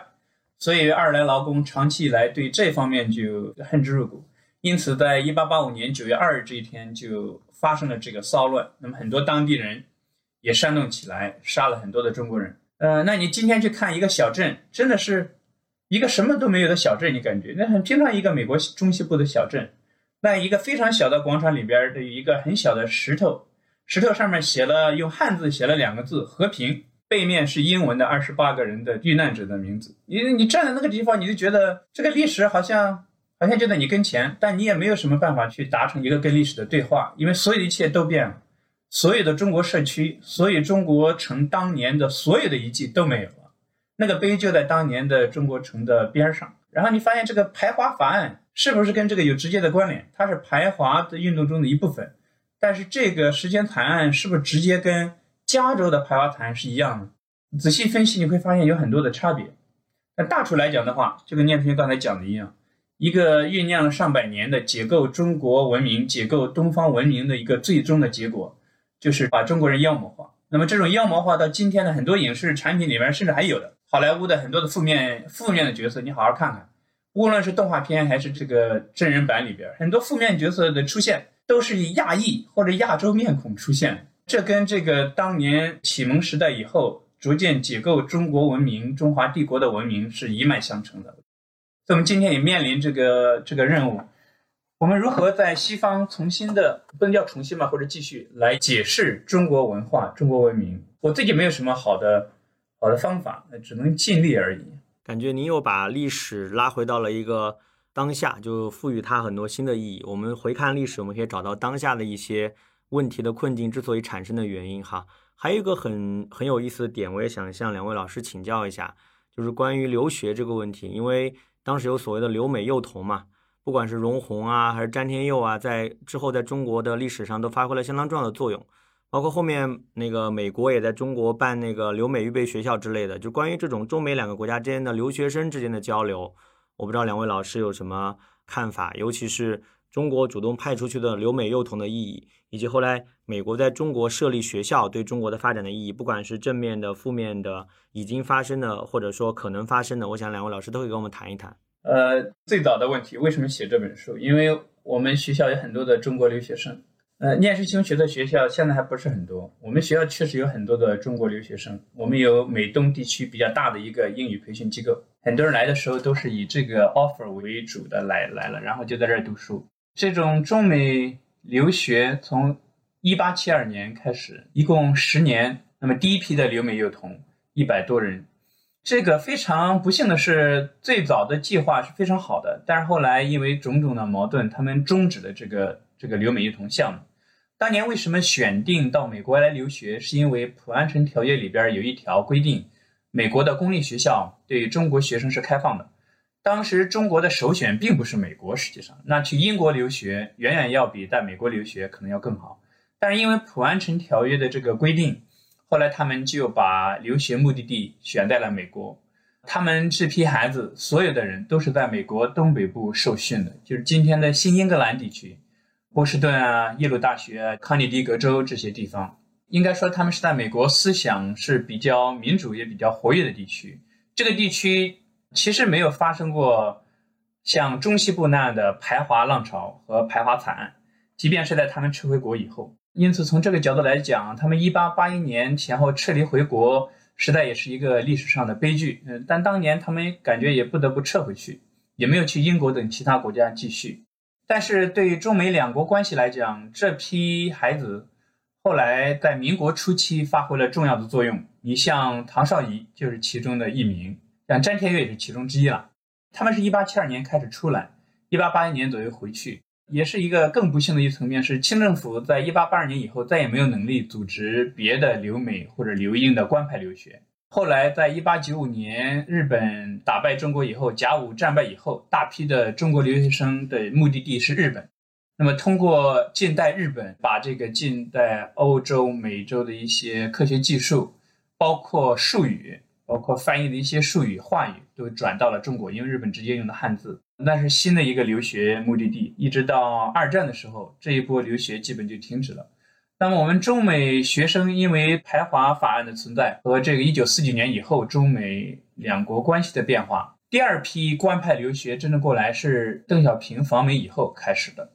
所以我在书中我也讲了，大概有主要是三波。第一波就是清末留学，这个留美幼童；第二波就是一九七九年以后，然后第三波我想就是九零年代以后、两千年以后，中国政府推办了新的支持学者和学生。外出访学的计划，就是过去一百多年，我们官派留学主要是走了这三个历程吧，影响我觉得非常重大。呃，晚清的时候也是培养出了很多人，他们去美国的时候是小孩子，但是等他们这个成熟的时候，正好是赶到民国初期，他们在政治、外交、经济、金融和学术等很多领域，后来很多人都成了佼佼者，非常重要。后来的还有一个就是庚款留美，这这这也是一个很重要的一部分。庚款留美包括胡适啊等等人是在这一批里边的。那么这一批和最初的晚清留学不一样的地方是，庚款留美这个钱是美国政府方面来代发，而这个最早一批光绪时期的这个留美幼童钱是中国政府直接出的。所以说这个跟款留美的时候，虽然清政府在一九一二年倒台了，但他们的项目还是继续了下去。所以，这个清末民初这个官派项目可以说是相对第一批来讲是比较成功的。清华大学就是留美预备学校，也是在这个期间建立的，主要是跟款留美的一些预备学校。呃，这是历史上的事。你刚才问到的这个问题，今天怎么来看待留美或者说留学这个事情？呃，我就简单讲一讲。我觉得还是应该继续保持这个留学和相互交流大门的敞开。清朝，尤其是晚清时期，已经给我们做了非常非常好的历史的借鉴。很多人现在我听到的一个声音是说，以后不需要去美国，不需要去英国留学了，种种吧。但我认为，如果从长时段来看的话，这种交流还是应该继续的。这是我个人的一个看法。那我们请宋老师谈一谈。好，那我接着王老师谈，因为谈到庚款嘛，我们现在谈论的很多这个民国时期间以及后来就共和国早期涌现出来的各个领域里面的大师级的人物，很多是拿了这笔钱到美国去留学的，呃，所以呢，他们提的比较多。但是这个历史背景呢，我们一定要了解。第一个，它是在呃义和团运动之后，在庚子赔款里面的一部分。美国后来意识到这部分要多了，它的比重比较多，超过了应得的部分，然后就和中国驻美大使在谈的过程之中，确定了说，我们把这笔钱拿出来退给中国。那么退的方式呢，是允许一批中国人来美国留学。它的另外一个大的背景就是排华法案，因为当时美国基本上已经阻断了中国人到美国来移民这样一个路径，那么当时造成了美国的形象在中国民众中一落千丈，包括中国政府也提出很李鸿章当时提出提出了很很严重的抗议，啊，你们不能够针对一个特定的国家的人采取这样一个法案，但是没有办法，这个美国历史上也唯一只有这么一个法案是针对特定的种族和特定国家人群的。全世界一共两个国家，就是美国和加拿大，两个通过了排华法案。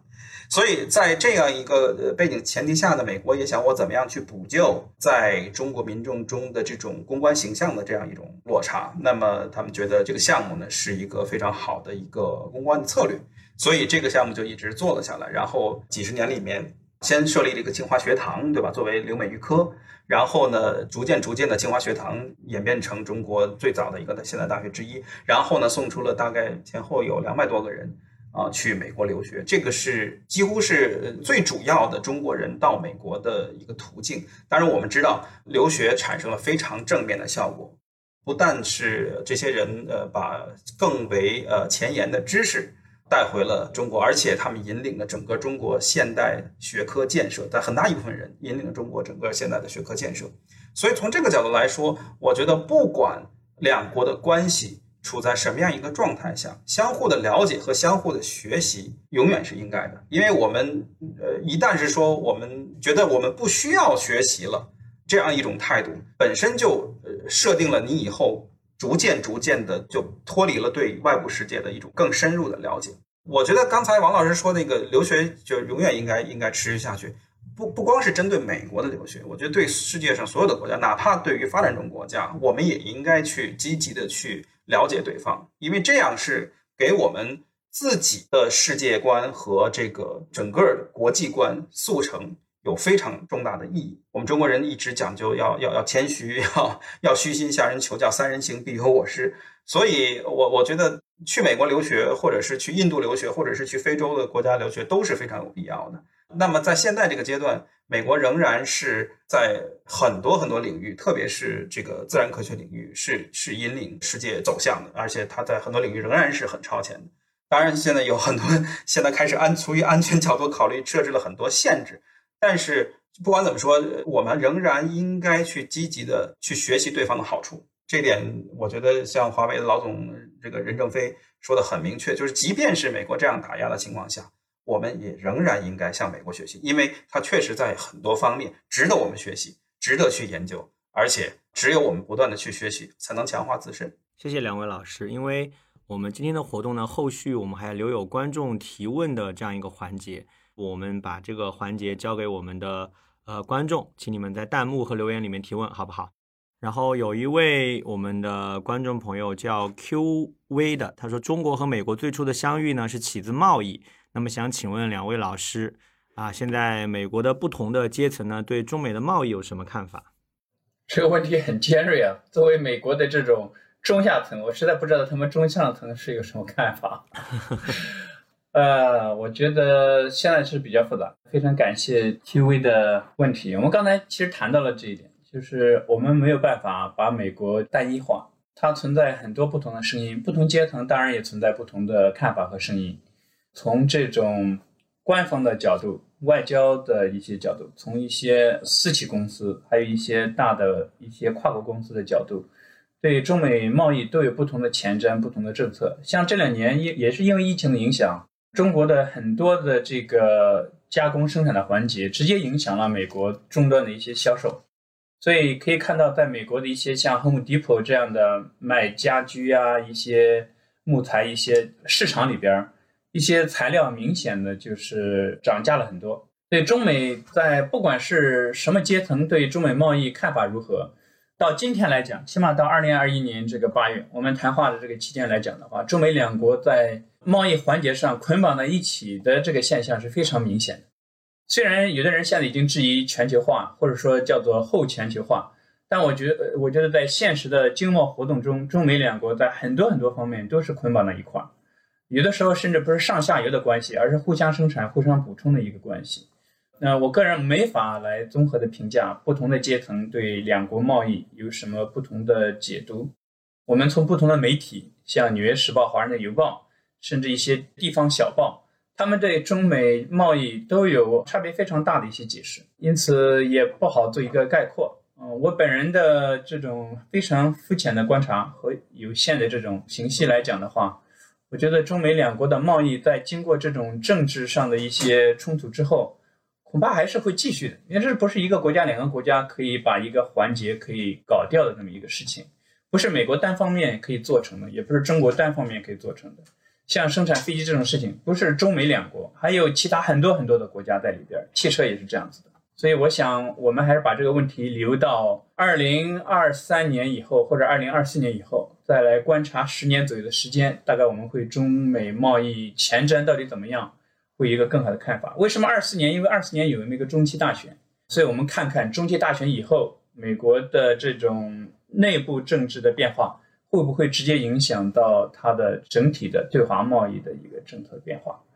呃，因此我们也是拭目以待。嗯，好的，这个问题宋老师有什么想跟我们观众交流的吗？既然今天是谈历史的话题，那我还是用历史的一个事件来进行启示吧。这个王老师书里也写到了，我我自己的书里也写到一个很重要的事件，就是波士顿请察事件，对吧？我们都知道这是美国革命的一个起点，所以这个早期来讲，美国这个国家它的独立、它的形成，其实是和中国的茶叶贸易是极其相关的。那波士顿警察事件在美国的主流的。话语里面是说成啊，无代表权则不交税，是起自于英国对于十三个殖民地的一个一个茶叶税。但实际上我们知道，茶叶税即使加上去以后，它的那个茶叶的价格，因为呃允许东印度公司直接在十三个殖民地直接销售，所以它的价格是低的，并不是说加了税以后它的价格高了。这一点我的很多美国学生其实都不了解这一点。我说实际上从经济理性来讲，这个茶叶税是加的挺好的，加完了以后你们买茶叶更便宜了，而且更方便了。但是为什么？是因为精英不干。当时美国十三州的精英，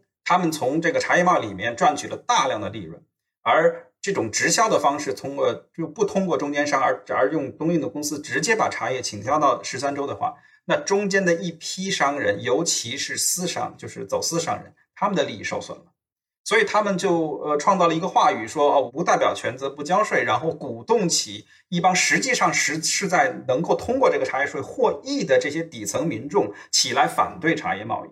然后产生了波士顿请茶事件。然后当时美国的整个社会也出现了一个舆论的导向，是说喝茶叶是有毒的，你们不要喝英国人卖给我们的茶叶，这个茶叶是毁伤你的灵魂，毁伤你的精神，把我们美国人的精神都给消磨了，是吧？你这个你看，只有英国人才喜欢喝茶。我们应该喝咖啡，但是呢，身体总是诚实的。美国一独立，马上就派出中国皇后号到中国做生意，做什么生意？茶叶生意。所以这个例子特别体呃明确的体现了，就不同阶层他对于贸易的认知和他从贸易里面获得的利益，以及从这个利益背后产生的这个政治解读，会根据时事的变化而变化。最近几年发生的中美关系的贸易也是这样的，有一批美国的一批商人也开始，因为随着中国对于比如说，这个劳工工资的提高，对于环境保护的这个政策的提高，对于公就是整个外来公司它的呃限制政策不断提高，他会觉得就是原来我们以为的商人是贸贸易是中美两国的基石这样一个前提逻辑产生了一定的动摇，因为确实有很多美国商人在国会里面不是太支持中国，然后反而是要强调说啊，中国你看他们偷我们的技术，他们呃不维护知识产权等等，找出各种各样的理由，实际上是为了。那他们的利益，然后他们就会鼓动一些呃底层，实际上从中美贸易中获得最大好处的这些底层的民众去来反对中美贸易，因为它会形成一个选票的这样一个效应，然后鼓动社会舆论，然后让政客呢去对他们这个想法做出相应的回应，所以又造成了一个现象，就是很多呃，你比如教育程度不是很深，对中国际关系不是太了解的美国的劳工，又会说，你看，就是因为中国。啊，所以我们没有工作了，所以他把全球化所造成的美国内部社会的不平等归咎于外部原因，因为他们每天接触的信息是精英灌输给他们的这个这一套中国偷取了美国工作的这样一套信息。那么这种底层的情绪成功的反映到了政策决策这个层面上呢，又会造成了一种说，你看我的政策是取决于底层老百姓对于这个贸易的。反感，或者说对中国的这样一种呃反对等等等等，所以这也是为什么特朗普他的这个群众基础也是这样，他上来以后打这个中国牌，然后呃不断的去打击，然后给中国产产品加税等等等等，都是出于这样一套政治操作的逻辑。但是就像那个茶叶的故事发生的一样，我们发现，呃，人的身体永远是忠实的。美国的这个这个几年的贸易战打下来，中美贸易的这个逆差不但没有缩小，反而是扩大了。所以补充王老师说，尽管啊从舆论层面上有各种各样的反对。啊，中美贸易反对中美改善关系的这样一种呼声，好像最近几年负面声音特别大。但是从实际操作层面，我们看到的往往是和这个主流媒体里面反映出来的是有点不太一样的一种现象。所以这值得我们去仔细的去啊，从话语和实践两个层面去把握，到底这两个国家之间发生了什么关系，以及不同的阶层对于它的认知到底是什么样。嗯，我觉得两位老师讲的非常精彩，正好也回应到了刚刚的。啊，有一位我们的观众朋友的提问，我可以把它上墙。啊，其实刚刚宋老师就提到了很多美国人的态度，可能就是由精英或者媒体形塑出来的，被美国的政客利用拿来影响到他们的政策的形成。哈，然后另外一位我们的观众朋友也提到一个非常有意思的点，就是他想询问一下，就是美国的普通老百姓对中国崛起、对中国对世界的影响这个事儿有没有兴趣？啊，我不知道两位老师怎么看这个问题。对这个，其实刚才叶晨军讲的已经涉及到这个，就是这个社会嘛，跟其他很多国家的社会是一样的，是分层的，然后大家信息也是不均匀的，对信息的解读和背后的这种信息的把握差别也是很大的。那也是美国老百姓也差别也蛮大的，如何来界定老百姓，首先是个问题，是不是非官方的就可以？呃，因为美国有两党政治，所以你还要看是民主党。地盘里的老百姓，还是共和党地盘里的老百姓？是东部的、中部的，还是西部的？是这个城区的 农产品地区的，还是国际商贸比较活跃的这种金融区的？所以差别还是蛮大的。你要说对中国经济的崛起，这是大家一个共识。美国老百姓或者一般的美国人对这个，我觉得这个没有什么问题。中国在过去二十多年的这种经济崛起及其对世界的影响，这是有目共睹的。美国也正是因为这样，是吧？才出现了特朗普政府这一届，以这个为由头，来这个重新界定中国的形象，也重新界定他们的对华政策。所以，在中国经济崛起这方面，我想是全世界人民都公认的。那么，老百姓对这件事情有没有兴趣？我想他们是有兴趣的啊。首先，一个就跟聂春刚才讲的一样，很多人受这个媒体的一种影响啊，首先是恐惧。觉得中国会不会统治世界？你想，在二零零零年以来，我们有好多书吧，尤其是国际政治学这方面有很多书。我记得马丁什么就有一本《中国统治世界》，他本来不要这个名字，但是出版商说，为了能够抓住这个读者的心，我们一定要震撼的名字。因为我听过他的新书报告，他自己承认的，这个名字是出版社给他起的。当中国统治世界，这个已经是中文版本有很多。所以说，老百姓对这个事情他关心，但是他们真正的了解中国是什么样子吗？不太了解。我的个人的看法是，你像我住在一个美国东部一个很普通的小镇里面，这还是大学城。一般的老百姓在日常的生活起居里边会接触到很多不同国家的学生学者，相对来讲是一个国际化程度相高的一个城镇。即便如此，我认为一般的美国居民对中国的印象。基本是停留在这个报刊、报纸和媒介给他们，还包括一些影视作品给他们宣传的一个一个阶层水平之上。像我对面的邻居，我在书里面也提到了，了解中国的主要渠道是什么呢？并不是看我们中国的网站，看中国现代的发展报告，而是看赛珍珠在一九三零年代写的《大地》。哦，要这个东西了解中国就很麻烦了。为什么一九三八年的大地是什么概念呢？大地里面很多场景，我的书里面也写一两句，跟我小时候在山东半岛生活的场景很像。那是改革开放之后没几年的，你现在四十多年过去了，你重新靠这本书来了解中国的经济、中国的社会，这更不可能的。我有个朋友在南，在北卡莱罗纳，他有一次去加油站，这当然是十年前呢，去加油站，有个人跟他说：“你的辫子呢？你中国人不是有辫子吗？你这很可怕一个事情。”为什么他看这个事情就说，哎，你们中国这个不是有辫子吗？说你的辫子，他又不是要歧视中国人，他这个人就是本地的本乡本土生呃成长起来的一个很淳朴的一个人，他不是要歧视中国人，就说很奇怪，说你的辫子哪里去了啊？还有我在机场碰到一个美国人，他第一次去中国，他做了一个什么事情呢？他背一个帆布包，帆布包上面是为人民服务，是毛主席时候的帆布包，是青就那种草绿色军用包，为为人民服务。在他的脑袋中，这是一个年轻的人，二十来岁，但他脑袋中中国还处在一九六零年的那种全国搞革命的状态，进中国就要进入到这么一种状态里边。哎呀，我听他这个状态，我想他不是来搞笑的年轻人，他就是对中国这种当代中国的快速发展完全没有了解。至于中国的这种现在，我们知道有这个五年计划的这个巨大成果啊，比如我们高铁系统啊，我们城市地铁的建设，各个城市的管理，我们网上这些结算手段的运用。在美国是没有的。那美国现在用信用卡的很多很多，用现金的也有。在中国一般都用微信啊支付是吧？支付宝在美国这个非常的不普及。呃，所以说一般的老百姓对当代中国发展到什么程度，对当代中国人民的生活到底有多大的改善和提高是不知道的。呃，他们之所以不知道，第一当然就跟刚才我们谈到的那样，是 一部分阶层控制的媒体也不想让他们知道。另一方面是，他们确实也缺乏相关的动力去知道中国，因为对于美国的老百姓来讲，他好像要知道很多很多国家这种事情，也是媒体受媒体影响。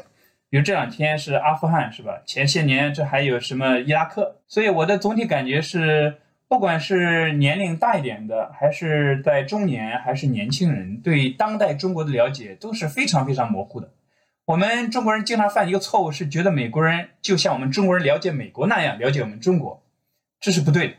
我们中国人应该说了解美国的历史和当代这种程度，远远远远超过美国老百姓了解中国历史文化和当代社会的程度。这个差别是天壤之别，真的是。我之前不知道，这是在美国生活多年之后发现，我们这个真是天壤之别。而这个差别，我想多多少少也要追溯到十九世纪末二十世纪初以来的这种所谓的近代化或者现代化建设之中。今天我们可能要反思这一种。所以说，就这一点，其实我也建议各位都读读念生兄的《发现东亚》，就是我们整个的中国人还在处在一个二百多年来的，尤其一百多年吧，这种近代化、近代性、现代性的一个道路之上。所以呢，差别是非常非常大。呃老百姓这一层次表现的也很明显。呃，我有什么特别要补充的？其实王老师说的很全面，就是回到我们最早说的，没有一个整体的中国或者是美国存在，你一定要说我们指的是什么样的人。美国的最棒的这一批精英，他们对于中国的了解肯定要超过一般的普通中中国老百姓对自己国家的了解，因为他们研究的非常深入，非常透彻。那这个老百姓，那确确实实就像这个这个袁崇军说说的，我有一次也是去去理发，我的理发师问我，哎，说你你是教历史的，我问你个问题，那个二战时候，这个中国是站在纳粹那边的，还是站在美国这边？那不知道，是吧？所以差别非常大，所以没有一个整体的说所谓美国人对于中国的看法这样一一个概念，就好像我们也不能够说中国人对美国的看法。刚才袁崇说。这种 culture shock，我们到了美国发现啊，很多人对中国没概念。那是因为我们作为中国的这个受过比较好的高等教育，然后到了美国去留学，我们当然我们的知识储备对于美国的知识储备还是还是有一定底子的。那么我不敢说中国的普通的民众对于美国也有一个很清晰的认识，恐怕他们的美国认知也是被媒体形塑的，也是被我们的教育所形塑的。这个方面来讲，就看哪个国家呃能够在教育方面和这个宣传方面更为呃真实，更能够客观，更能够说服人了。其实是这样一个一个关系。我觉得我仍然相信，我希望我们的中国的呃这个普遍的社会认知对于美国的认知要强于美国对于。中国的普遍的社会认知，因为你你你只有自己准备的充分了以后，那么在不管以后是竞争也好，还是合作也好，还是敌对也好，我们都处于更有利的地位。所以一定一定还是回到那句话，要保持一个谦虚谨慎的一个态度，要虚心的去了解对方。对对，这个我非常赞成，知己知彼，百战不殆呀。因为这个事情，我想起一个很有意思的故事，那是第二次鸦片战争的时候。这个时候，隔着南京条约签订已经是十多年了。然后呢，一次在这个跟英法作战的过程中，清廷是接到了一份英国的文件，文件那个最后有一行英文字母，他们非常紧张，不知这是什么东西，百思不得其解，赶紧找人来搞这个事情，翻译一下。最后找到一个在美国英文学校读过书的黄慧莲来看看这个到底是什么机密信息。黄慧莲一看说：“这个是英国代表巴夏里的签名，这是在第二次鸦片战争的时候，这已经是距离鸦片战争十多年以后了。第二次鸦片战争我们知道这个结局是非常惨痛，是吧？今天到北京还有圆明园的这个事情在这摆着。这个事情当时我看到我特别特别惊讶，因为只是一个英国代表的签名，而中国代表是作为一个特别大的事情来抓。”嗯，所以我们真是要更好的了解别的国家、别的国家的文化，不光是美国了。就跟念春讲的，其他国家也是这样。然后这边有一个朋友提了一个很有意思的问题，就是，呃，零零后的留学生群体和过往的留学生群体有什么明显的区别或者特点？两位老师都在高校里面工作，应该接触到不少这方面留学生，可以跟我们分享一下。啊，一个明显的特点，跟我们那这一代留学生比来讲，他们对于中国更为自信。因为他们成长的这个年代，中国好像天然的就是一个比较发展的比较快，然后一步一步都是非常这个呃快速迅速的改变，然后改善这样一个历史阶段，所以他们没有经历过比比较艰难的阶段。比如我跟这个袁崇兄这个。呃，这个小学、中学的时候，我们还使用粮票呢，对吧？那个时候，这暴露年龄了，这个是这个那那样一个阶段，对吧？对，所以肯定知道中国是多么不容易的，从一个很弱的、很不自信的啊，然后很对美国很向往的这样一个阶段，逐渐走到今天的。但零零后的同学们呢，他们出生的成长年代，中国就是一个呃非常呃自信，而且呢一步一步迈向强大。然后，对于整个中国的发展变化，已经在某些方面超越了我们所向往的那些所谓现现代化的国家或者先进国家。比如说，刚才王老师也提到了，比如说电子支付啊、高铁呀，是吧？这些这个这个微信呐，这种方便的这种高科技的这样一种生活。而你到了美国以后，反而看见，你看基础建设也不行，房子也很破。很多高速公路也也年久失修，机场这么小，地铁这么脏，然后这这是这样一种反差，所以呃，这种态度会直接造就他们对于美国的这种认知和我们是天然是有一定差异的。但是我想，我觉得不能够一概而论了。但是我想，能够有志向来美国求学的，仍然是对美国呃或者是世界抱有更多的兴趣，然后要来。了解这个世界，然后要来通过了解这个世界来更好的了解自己，这样一群人。所以从这一点来说，我倒不觉得一定有非常多的从知识上或者说志向上有特别大的差异。我们都是觉得对对于中国来讲，呃，这个社会和国家来讲，也包括个人了，是是一个很好的一个选择。然后我们选择来到这里也是。我接触过非常好、优秀的学生，他们知识储备比我们那代更丰富，而且他们选择专业上也更自由。他们不是说为了去找一个好的工作去选择更能赚钱的专业，而有很多人，我觉得，因为我们是文科嘛，我们接触到很多人，他们来了以后就已经语言方面非常好，这个然后甚至就不光是英语，他有很就是两三门外语非常这个多的储备，然后他们能够选择真正自己感兴趣的专业，哪怕这个专业。可能并不是最赚钱的专业，我觉得这个是一个非常好的现象，因为你你只有在学术上获得了一种真正从自己内心深处感到喜爱，然后去追求的这样一种自由感的话，才能做出做最好的学问。我觉得我非常期待这一代的留学生能够做出啊比我们更为了不起的这个成就。嗯，好的。那王老师这边还有什么想要那个稍微补充一点的吗？也没有，我觉得零零后挺好。他们真是也是中国的希望。我有很多学生呢，是九七、九五到零零年之间出生，然后他们这批孩子长大的时候，正是二零一零年代。二零一零年代是中国经济快速发展的时候，就跟刚才聂师兄讲的一样，他们见到的中国跟我们当年见到的中国是差别很大的。他们看到了一个物质极大丰富的社会。他们没有看到我们小时候还用油灯啊，我们没有电啊这种时代。这时代当然我并不去要去说我们都要去忆苦思甜，不是这样子。就是他们这影响他们整个的世界观，所以他们到美国来以后，可能会受到一些表面的冲击。但是就跟刚才念师兄讲的那样，作为留学生来讲，的目的不是要来比较中美在物质条件上的优劣或者新旧，你的目的是要来学习，是要来了解这个国家为什么。他在历史上成为了一个帝国，为什么在今天仍然能够在国际军事、政治舞台和一些其他的方面掌握着话语权？为什么中美关系、中英关系、中法中德关系、中俄关系如此的重要？为什么日本还能够在东亚有这样强劲的这种经济实力？就是我们作为留学生来讲，不光是在美国，在其他国家也这样。目的不是来比较中来说中国如何好，这不是你的使命，使命就是要来了解这个国家历史文化和当前的状态，这就我们刚才谈到的这个知己知彼，是吧？所以我觉得现在很多人可能容易迷失在对比之后所形成的一个中国很好的这么一个一个印象里边，这个没什么错误。但是这个不是留学生要干的事情。留学生要干的事情，就是要了解清楚自己所留学国家的这个国家本身的一些历史文明，然后呢，要学到自己应该学的东西。呃，所以我想，这不管是零零后也好，九零后也好，八零后也好，像我们都是七零后哈来讲的话，留学都是一样的。留学的核心是在这个地方。对，我就补充这一点就好了。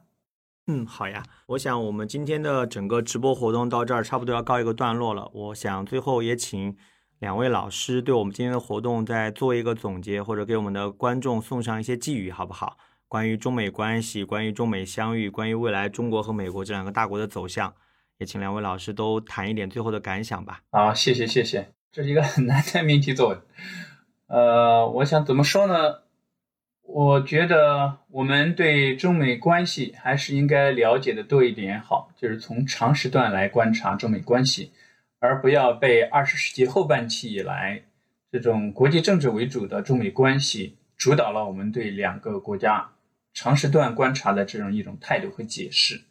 然后对当代的美国，我们也应该从多个角度的去看待，不要被一些有偏好性的媒体所影响或者太多的影响。然后对我们中国，我想，因为我们都是在我们中国的听众朋友，我觉得对我们中国可能也是比较大的一个使命，就是要从不同的角度来认识我们自身，认清楚我们的这种长处和短处，解构自己、认清自己或者接受自己的缺点是非常不容易的。所以，无论是在中美还是在中英、中法或者中日这种关系的这种了解之中。对他们历史上的也好，当代的关系的了解也好，我觉得可能到头来比较大的一个挑战，也是最有意义的地方，就在于了解自身，加强自己对中国或者中国社会，甚至中国历史和文明的了解的这种多元性、多维度，而不是一个单一的整体的一种了解。因为我们两个人也写了两本书，我们里边都提到这么一个事情，那就是来以多重的角度来了解自身。这个中国不光是我们当下的二零二一年的中国，其实还包括了二十世纪的中国、十九世纪的中国，甚至之前的十八世纪、十六世纪的中国和世界。因此，我想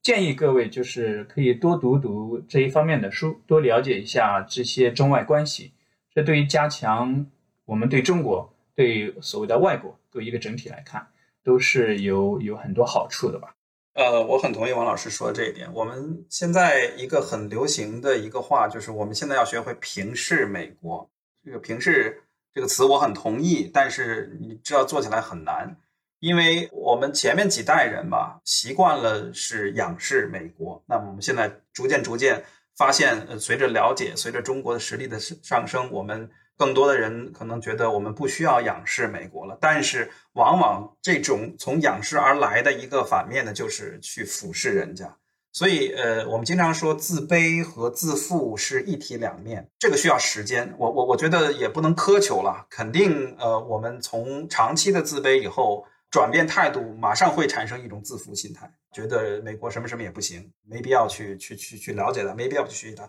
他做的很差，等等等等。我希望这段时间这种过渡期，呃，越短越好。不是说不不能有，这肯定会有，这谁也阻止不了，对吧？但但是这段时间要越短，尽早的去真正做到平视。真正做到平视，就是说我既不仰视你，我也不俯视你，但是我要去开阔我的心胸，去了解你，然后更多的去真正去达成一种平等的和互在建立在了解之基础之上的一种沟通。因为如果去矫枉过正，用另外一种自负式的误解去弥补过去长期以来的那种自卑式的误解，其实都不是一个正确的了解的打开美国的方式，都不是正确打开美国方式。正确打开美国方式，仍然是本着一个虚心的态度去认认真真的了解你，哪怕你做的不好的地方，我们也了解为什么他做的不好，他中间的理由在什么。通过历史化的方式去理解背后的机制原因，以作为我们建设自己国家和社会的一个境界。啊，这个是我觉得呃中国人急需要去建立的一个态度，因为呃我们都知道最近几年中国的发展势头非常的好，然后大家有一种就是很高兴、很骄傲的心态，可以理解，但是越短越好。感谢两位老师，我觉得概括一下刚刚两位老师说法，可以就可以说我们从中美相遇的历史现场，我们可以学到怎么样把美国作为方法啊套用一个现在比较时髦的一个学术的说法然后来用来建设我们自己国家把我们自己国家变得更加强大非常感谢两位老师的精彩的那个贡献也感谢各位的热情的支持。